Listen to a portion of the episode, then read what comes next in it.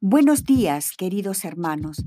A continuación, les ofrecemos una síntesis de lo publicado el día de hoy en el blog de Toques del Padre Roberto Padrós, una selección de artículos elegidos especialmente para ustedes. Jesús nos ama.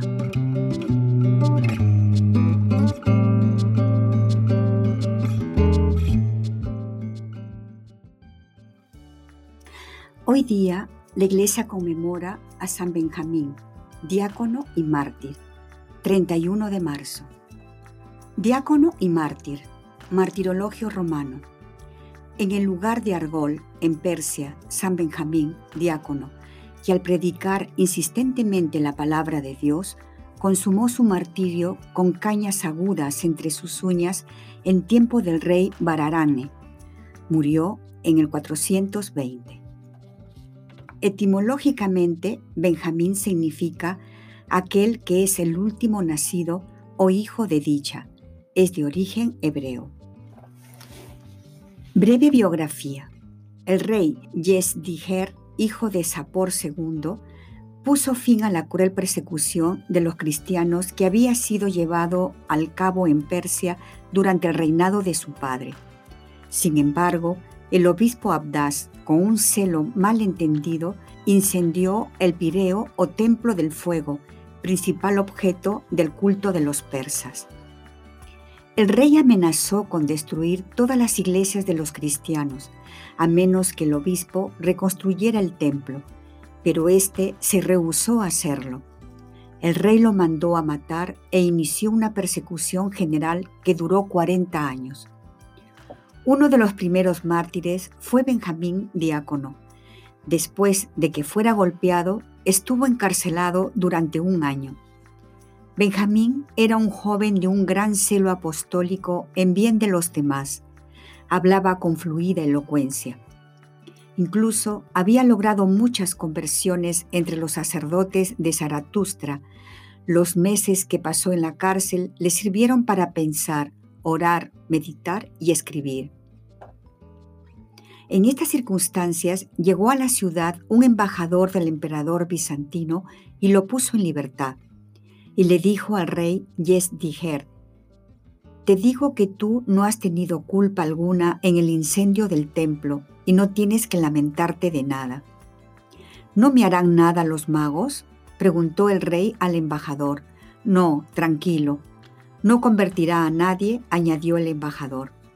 Sin embargo, desde que lo pusieron en libertad, Benjamín comenzó con mayor brío e ímpetu su trabajo apostólico y convirtió a muchos magos haciéndolos ver que algún día brillará en sus ojos y en su alma la luz verdadera. De no ser así, decía, yo mismo sufriré el castigo que el Señor reserva a los seguidores que no sacan a relucir los talentos que Él les ha dado. Esta vez no quiso intervenir el embajador, pero poco después el rey lo encarceló de nuevo y mandó que le dieran castigos hasta la muerte, siendo luego decapitado. Murió alrededor del año 420. A continuación, una breve meditación acerca del Evangelio del día. Jesús y el mundo. Santo Evangelio según San Juan, capítulo 8, versículo del 21 al 30, martes cuarto de Cuaresma. En el nombre del Padre, y del Hijo, y del Espíritu Santo. Amén.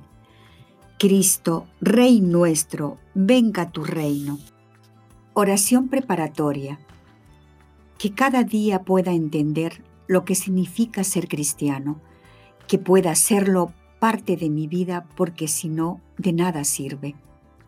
Que aprenda a amar y perdonar como tú, Señor.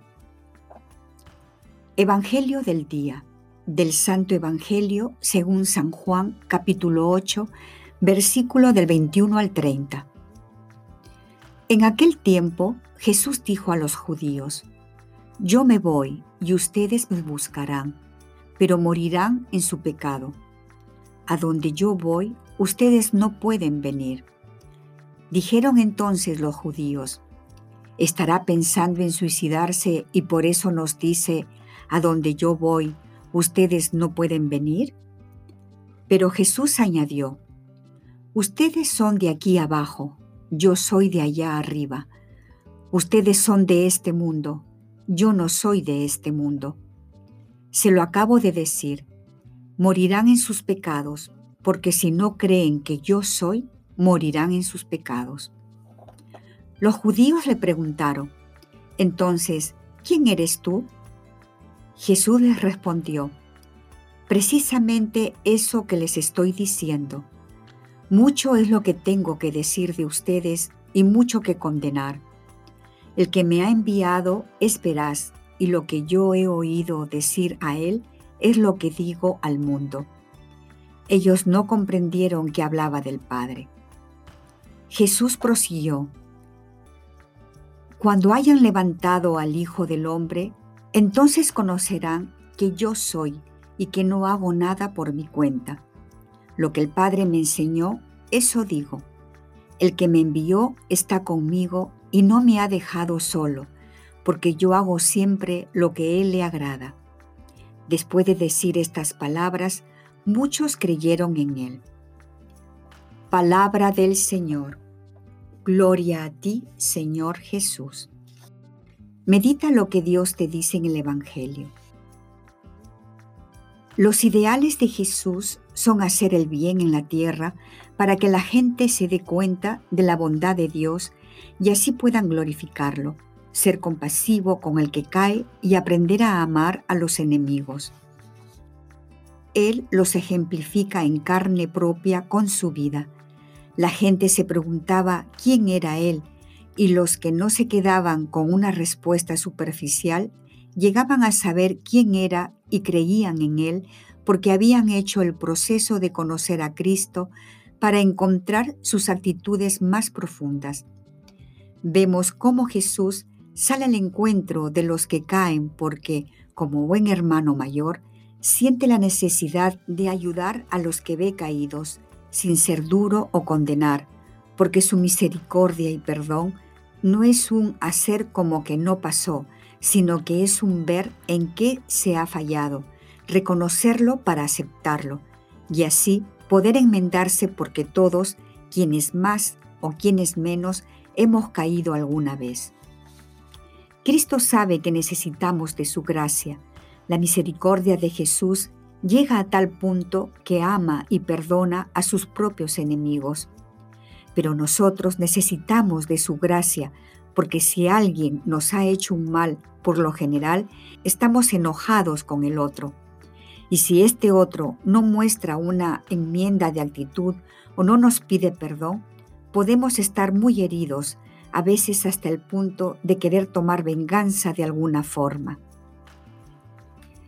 Pidámosle al Señor que nos conceda un corazón que sepa perdonar y que comprenda a las personas que por cualquier motivo nos hacen el mal para que podamos pedir por ellos y así logren cambiar.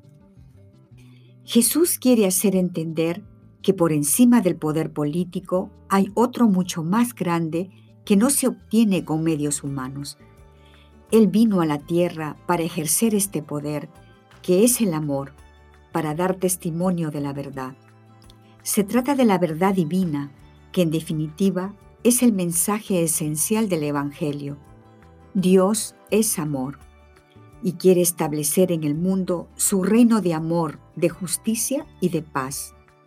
Este es el reino del que Jesús es rey y que se extiende hasta el final de los tiempos.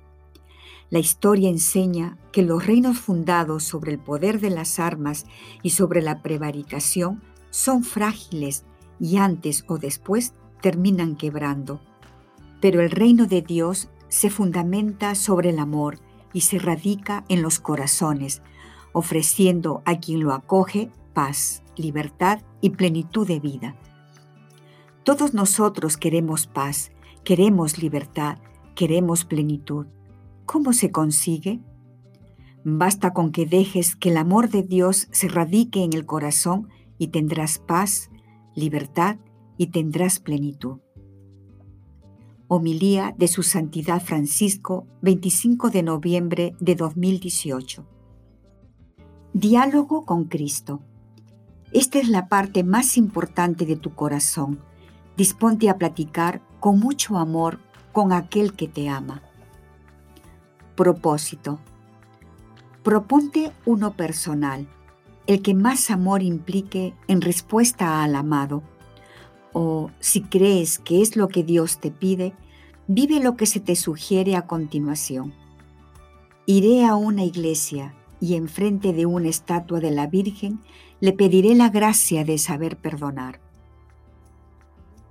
Despedida. Te damos gracias, Señor, por todos tus beneficios, a ti que vives y reinas por los siglos de los siglos. Amén. Cristo, Rey nuestro, venga tu reino.